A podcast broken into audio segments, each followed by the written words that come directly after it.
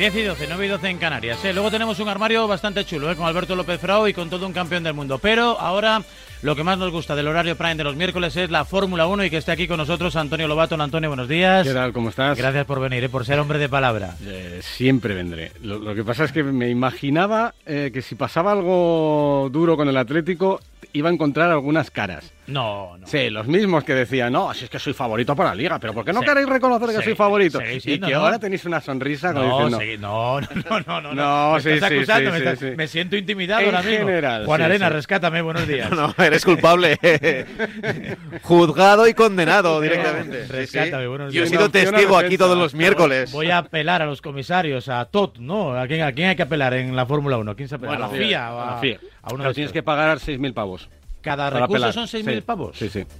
Joder, vaya, es una salsa, ¿no? Hombre, de- Para bueno, pensárselo. para, para Hamilton no hay mucho problema, pero no, no, bueno. pero hombre, solo paga el equipo. El piloto no, que no tiene, no tiene. El piloto no llega. si te- si pierde 6.000 euros en una reclamación. Caramba, caramba. Bueno, no sé, son cosas de la competición, cosas del oficio y cosas del deporte, ¿no? Que a veces crees que no va todo ahí súper encarrilado y de momento no sabes muy bien en qué momento y se pierde un poquito el Oremus. La noticia de la semana seguramente haya sido el nuevo Red Bull, entiendo. Debería serlo, debería serlo, pero estamos en mitad de un posible terremoto en la Fórmula 1. ¿Qué me dices? Sí, sí, porque ayer Mika Salo, ¿te suena el nombre? Sí. Mika Salo eh, fue piloto, en su momento es comisario. En su, bueno, en su canal de Twitch, en una entrevista en, en estos medios, pues eh, dejó entrever, bueno, aseguró que Alfa Romeo eh, había sufrido en el año 2020 por tener motores Ferrari. ¿Qué ocurre? Esto es un poco complicado a aquellos que, no, que de repente lleguen de nuevas, pero en 2019 Ferrari fue muy bien. Hubo sospechas de que tenía algo ese coche. La FIA investigó, dijo que no había nada, pero sacó varios, varias normativas técnicas que apuntaban a que había descubierto algo. Al final llegaron a un acuerdo entre la FIA y Ferrari Privado, secreto. privado, secreto. Y era la gran sospecha. ¿Qué, qué, por qué es secreto? Y en 2020 los equipos Ferrari empezaron a ir peor. Bastante peor que en 2019. Donde recordemos que yo creo que hizo varias poles. Las primeras carreras de- del año prácticamente se llevó todas las poles. El sábado iba muy bien el Ferrari. Eh, ¿Qué ocurre? Pues que ayer Mika Salo dejó entrever eh, algo que se suponía dentro del paddock, igual hasta se sabía, pero nadie lo había, lo había dicho, y es que los motores Ferrari eh, en 2020 han estado capados en un acuerdo secreto con, con la FIA, pero no solo la escudería Ferrari, sino eh, Todos los que todos llevan los motores que, que llevan Ferrari. Y eso, eso, claro, si no lo saben patrocinadores, si no lo sabe la gente, lo- el- si no se ha hecho público, pues es un pequeño, es una semilla de un escándalo que veremos hasta dónde puede llegar. Pero bueno, nos da un poquito de silly season De todas formas, de todas formas, eh, eh, a ver, Mika Salo ha sido poco concreto, porque él ha dicho que tenían menos gasolina que los demás, lo cual no me parece que pueda ser cierto. Entre otras cosas porque si tienes menos gasolina que los demás en carrera, vale, tienes que economizar, tendrás que ir más despacio.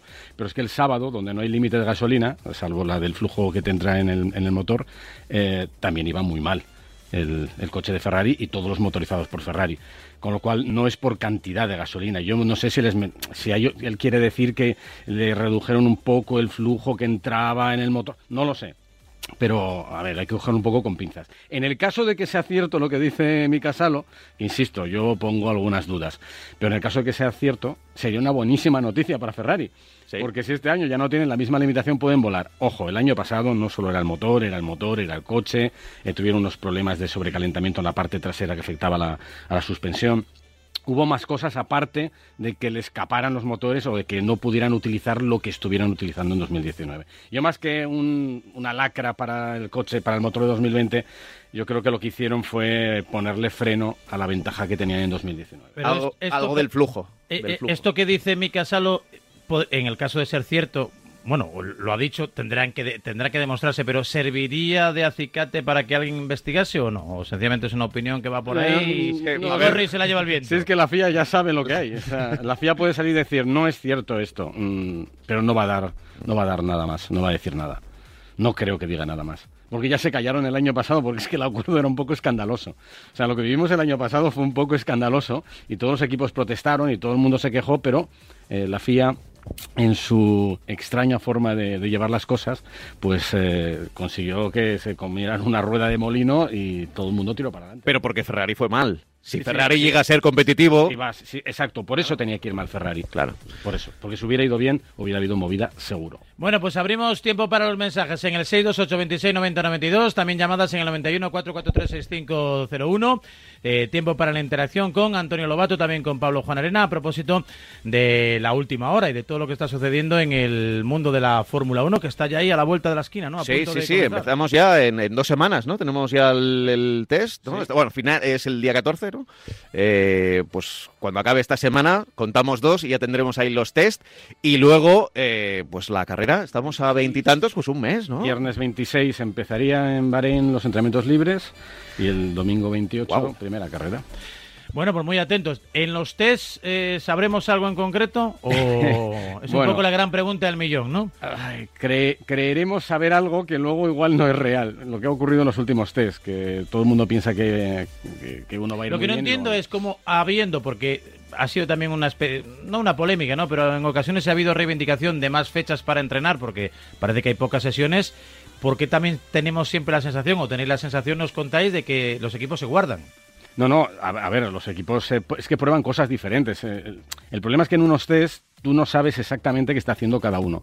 Eh, los equipos pueden tener alguna idea más porque se espían, y se espían con, con tecnología. Eh, pueden saber si vas a máximo régimen, si van a, si se están poniendo todo el régimen del motor. Porque las telemetrías, por ejemplo, no son públicas. No, no son públicas, pero lo que hacen, había un sistema antes para saber si en la recta estabas sintonizando el motor a tope, que era grabar el sonido del motor. Entonces había algunos programas que notaban las detonaciones de cada cilindro del motor y entonces decían, vale, pues esto, esta velocidad punta que han conseguido aquí, pues lo han hecho con el motor al 80%, al 70%, al 100%. O sea, detectando los agudos y los graves, pues sabes si vas a, la velocidad que vas y exprimiendo todo. Ellos tienen más idea, más idea que nosotros. Los periodistas eh, cogemos unos tiempos eh, y empezamos a locubrar, pero no sabemos, muchas veces no sabemos ni con qué neumático lo están haciendo, ni qué gasolina llevaban. Eh, si estaban utilizando DRS, si no estaban utilizando DRS. Los equipos, además, mm, es muy difícil que prueben todo junto a la vez eh, en estos test de pretemporada, sobre todo la primera, la, primera semana. Puede que en el último momento de los, eh, del último test sí que digan, venga, neumáticos, poco combustible, eh, los, todo, todo, perfecto para una, una gran vuelta. Y, puede que puede que sí, pero tampoco nos lo aseguran. Y bueno, y esta vez va a ser en Bahrein, que es un poco más constante, pero por ejemplo en Barcelona eh, había mucha diferencia si el tiempo lo conseguías por la mañana con poca gasolina o si lo hacías por la tarde, porque hay, momentos, dependiendo de la temperatura, que la pista de Barcelona es eh, mucho más rápida, ¿no? es muy complicado. Y por eso, pues ocurrió en, no sé qué año fue, en el 2019 o en el 2018, que Ferrari era el gran favorito, que todo el mundo pensaba que iba a arrasar y no fue tal. Eh, los que arrasaron fueron los de siempre. Mercedes.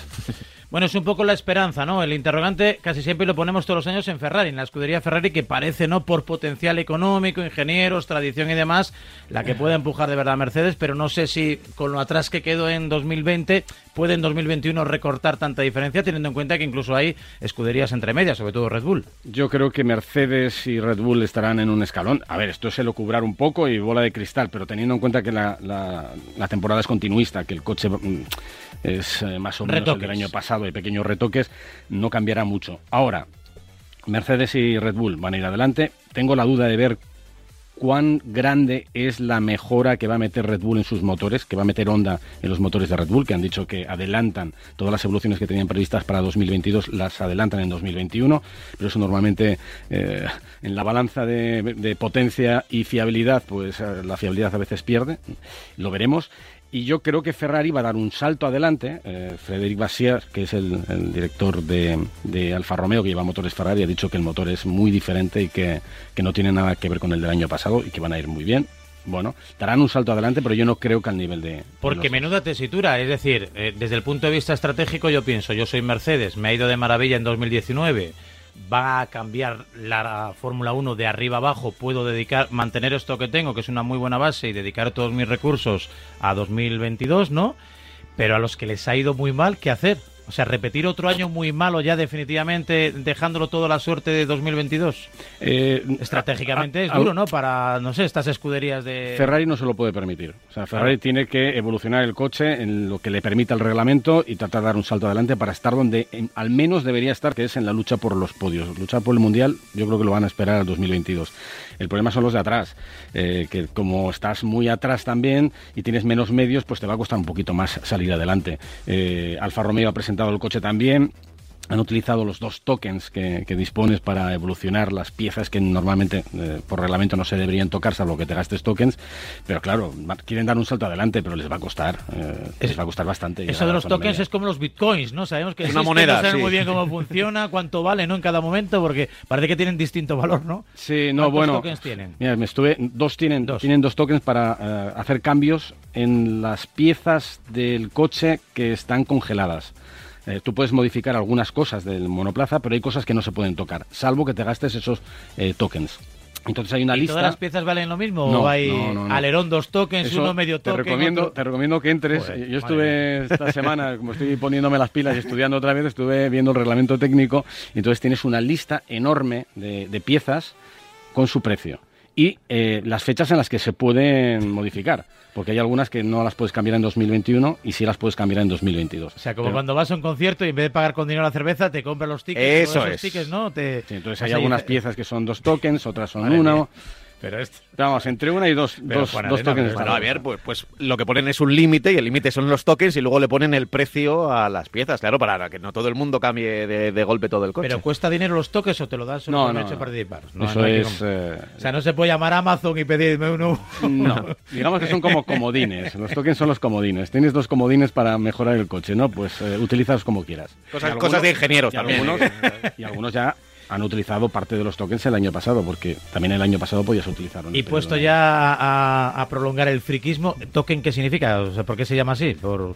Eh, yo creo que es un nombre pues como muy estándar, ¿no? es que antes, yo creo que en, las cabinas de teléfono se utilizaban fichas, y yo creo que en Inglaterra las fichas que se utilizaban ¿Ah, en se llamaban tokens. Pues mira. Entonces es como una especie de, ficha. Eh, Sí, sí, de moneda virtual. de los coches eléctricos, ¿no? Esas amarillas que metías en la ranura más o menos. Vosotros sois muy jóvenes, pero... No, yo me acuerdo de las cabinas. Yo de cabinas, cabinas había unas moneditas también que tenían como unos surcos. Sí. Y que no sé cómo se llamaban aquí. Cierto, es ¿Cómo verdad, se llamaban? Sí, No, no lo recuerdo.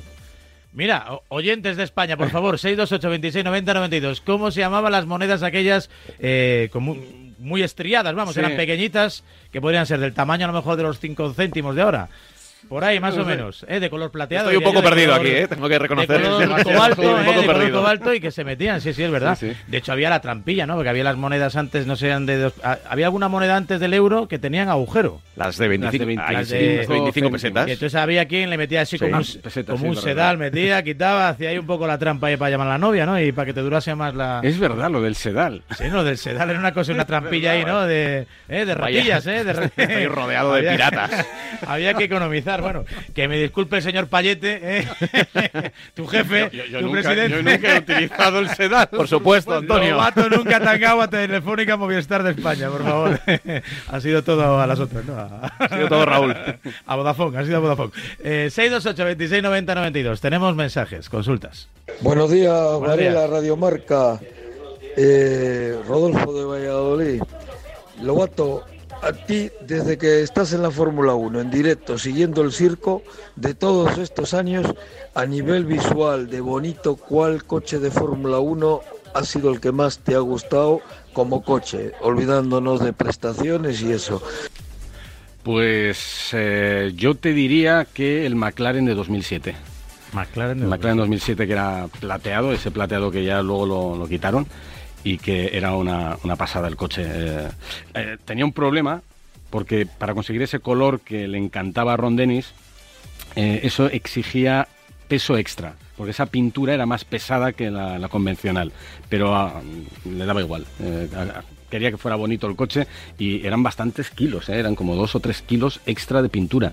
Y eh, claro, en un deporte en el que miras el gramo y que quieres ponerlo todo abajo en el suelo y tal, que la carrocería, que toda eh, la pintura que está distribuida por el coche en zonas incluso algunas altas, pues que pesara más era, era un inconveniente. En la aviación es un problema el tema de la, de la pintura, por eso normalmente casi todos los aviones suelen ser de color blanco, incluso metalizado, por, porque aumentan mucho el peso si está muy decorado y eso al final es más consumo. Más... Yo, yo estaba pensando en el mismo coche y además en el Museo de Fernando Alonso, que se pueden ver varios, la verdad es que destaca, o sea, lo ves y es, está por encima de otros. Estaba pensando qué mayor soy, porque pensando ahora en coches así míticos e icónicos, no sé, yo cuando era niño, mi primer contacto con los coches en el mundo de los rallies era el Delta Integrale, con la pegatina de, ¿no? de, de Martini Yuja Cancunen, creo que no, era uno de los míticos. hubo varios, pero... Y después recuerdo un Fórmula 1 súper bonito que nunca más se ha repetido, cuyo patrocinador, creo que era Lotus, cuyo patrocinador principal era la marca de tabaco John Player Especial, ¿no? que era negro, ¿no? De color negro, ¿no? de Sena, de Sena con su primera victoria en Estoril.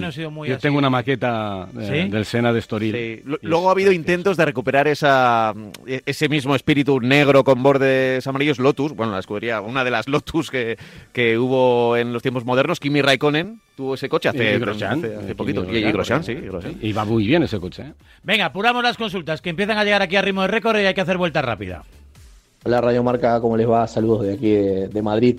Eh, a lo que están comentando, en Argentina nosotros teníamos, cuando teníamos teléfonos públicos, eh, teníamos unas fichitas con unas ranuras que se llamaban cospeles. Que, me imagino que por nuestra ascendencia española e italiana no debería variar mucho el nombre aquí. Les mando un saludo, los escucho siempre y un abrazo. Pues gracias, pues cospeles. No sé, nunca había oído esa palabra, pero bueno, la dejamos aquí apuntada. Lo he puesto aquí en Google, he googleado cómo se llaman las fichas para cabinas telefónicas. Me cuentan aquí un poco toda la historia de Telefónica, pero no, no encuentro el, el nombre. Venga, más cosas de la Fórmula 1, de deporte, de la Leti, de la vida, de lo que quieras, con Antonio Lobato. Buenos días, Radio Marca. Buenos días. Buenos días, Antonio. Mira, quería hacerte una preguntita, y es que tú que estás un poco más metido en lo que es el mundo de la televisión, ¿es posible ver los test de pretemporada en alguna cadena o en algún sitio? Pues eh, información desde luego sí, en, eh, en, Movistar Vamos y en Dazón Fórmula 1. Y luego yo creo que los test eh, no, o lo da la propia página, la, propia Fórmula 1 a través de, de, su sistema de streaming, que creo que en España no se puede ver, o si no, creo que Sky sí va a retransmitir algo, ¿no? Igual, ¿no? Casi, casi todos los años Sky siempre es la tele que no falla, pero a ver, es complicado. Estamos en todavía con movilidad muy reducida y no, no es fácil ir a Bahrein con un equipo para, para retransmisión en directo de, cámaras y demás. O sea que yo creo que este año lo, lo vamos a ver en tabla de tiempos. Sí. ¿eh? En tabla de tiempos. Mensajes. Buenos días, Radio Marca. Aquí desde Almería. Una preguntita para, para Lobato. ¿Cómo crees que quedará el año que viene en Michumacher? ¿Cómo lo hará? Eh, llegará un poco verde, ¿no? Eh, llegará verde, pero bueno, es un año de aprendizaje. Eh, hay mucha presión, yo creo, alrededor de él y van a haber muchos ojos en, lo que haga el, piloto alemán. El, último año ha sido muy bueno en, F2. Mm, yo creo que convenció de todas las dudas que había de, años anteriores y ahora está en la categoría reina. Vamos a ver, no es lo mismo. Llegar a Fórmula 1 es, complicado, pero bueno quiero ver cómo se desenvuelve. Lo que pasa es que tiene algunas cosas en contra. Eh, uno, tiene en contra algo que le ha ayudado también un poco para llegar hasta aquí, que es el apellido, y que va a haber siempre comparaciones que pueden ser odiosas.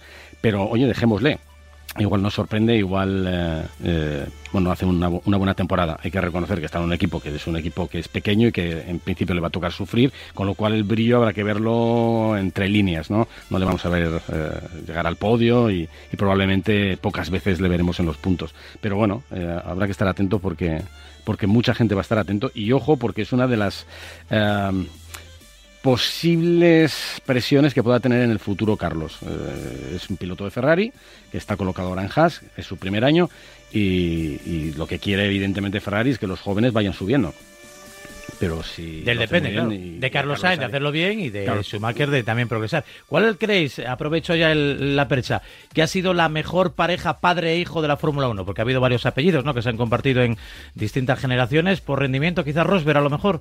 No sé, Damon Hill Graham y Damon, sí. porque fueron. Graham fue, es leyenda absoluta y Damon, la verdad es que tuvo su, su momento, ¿no? Hombre, Damon a lo mejor el nivel. No, no, no, llegó al, al, nivel del padre, pero. Eh, también coincidió en unos años muy buenos del equipo Williams, pero.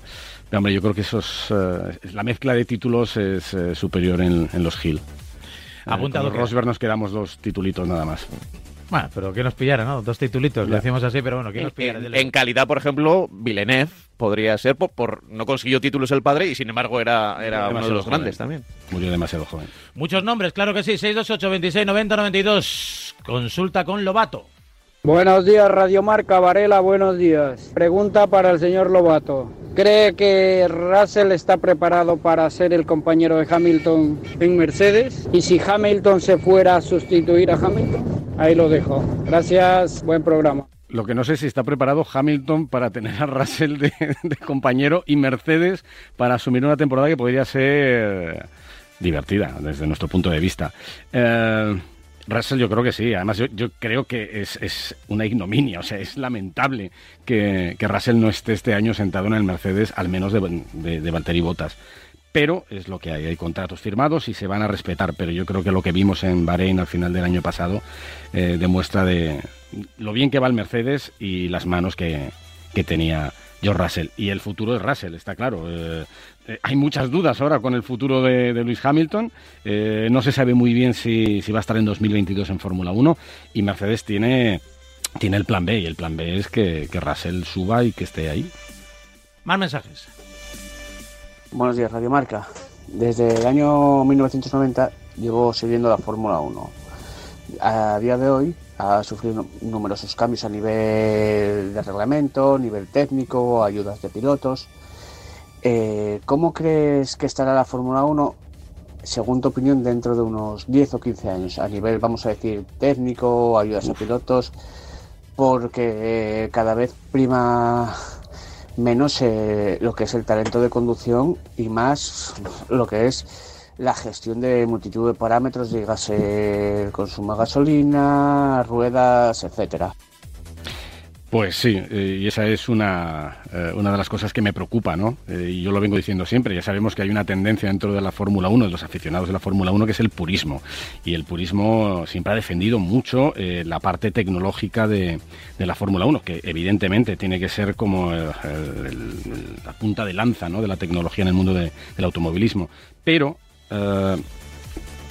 en nombre de esta tecnología, pues muchas veces tenemos campeonatos de ingenieros, campeonatos de motores, campeonatos de neumáticos y pocas veces vemos campeonatos de pilotos. Y yo creo que lo que la gente quiere ver es a los pilotos, a los héroes, a las estrellas, luchar mostrar su talento, ver hasta dónde pueden llegar. Eh, y eso es difícil. Tú tienes a mm, un Fernando Alonso en un equipo como McLaren hace años y no gana carreras. Tú tienes a un Lewis Hamilton, le, bajas a, a Haas y el año pasado no, hubiera ganado ni una carrera ni hubiera probablemente sumado puntos. Eh, ese es el problema, no, tiene sentido. ¿Y hacia dónde va la Fórmula 1? Pues es muy complicado de, barajar ahora mismo. A corto plazo, cambio de normativa el próximo año grande, eh, congelación de motores hasta 2025, pero ya no es qué motores va a haber en 2025, es qué combustible se van a utilizar en el futuro, ¿no? Porque se habla de motores eléctricos, cuidado porque la Fórmula E está ahí, tiene un acuerdo con la FIA de largo plazo, eh, hablan de, motores con, de, hidrógeno, de pila de hidrógeno. Eh, tienen que decidir hacia dónde caminan y, ahora mismo yo creo que la Fórmula 1 está bastante perdida, está como una especie de, encrucijada y al mismo tiempo en un, callejón sin salida. Tiene que tomar una determinación y no tienen que equivocarse. Es un debate ético con, con, mucho fondo, ¿no? porque yo no tengo mentalidad de romano que va al coliseo, ¿no? A ver morir a los gladiadores allí con tigres y, entre ellos a espadazos. Pero tampoco me acaba de convencer del todo que si el Haas, el Halo, el no sé qué, no sé cuánto, que los coches vayan como raíles, ¿no?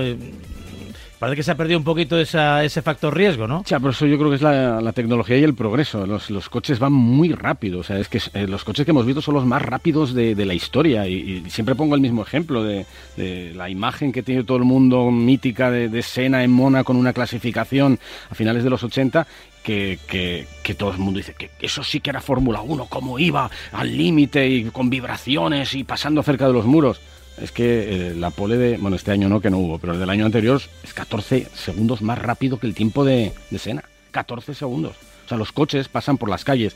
Algunas curvas se han remodelado un poco, pero da igual. Pasan por muchos puntos muchísimo más rápido que, que aquellos años. O sea que las cámaras son más estabilizadas, las vibraciones son menores, pero conducir estos coches es realmente complicado también. ¿eh? Ya, ya no solamente es la, técnica de mantener el coche sobre la pista en las revoluciones concretas, la velocidad concreta, sino es la gestión que tienes que hacer de ese coche.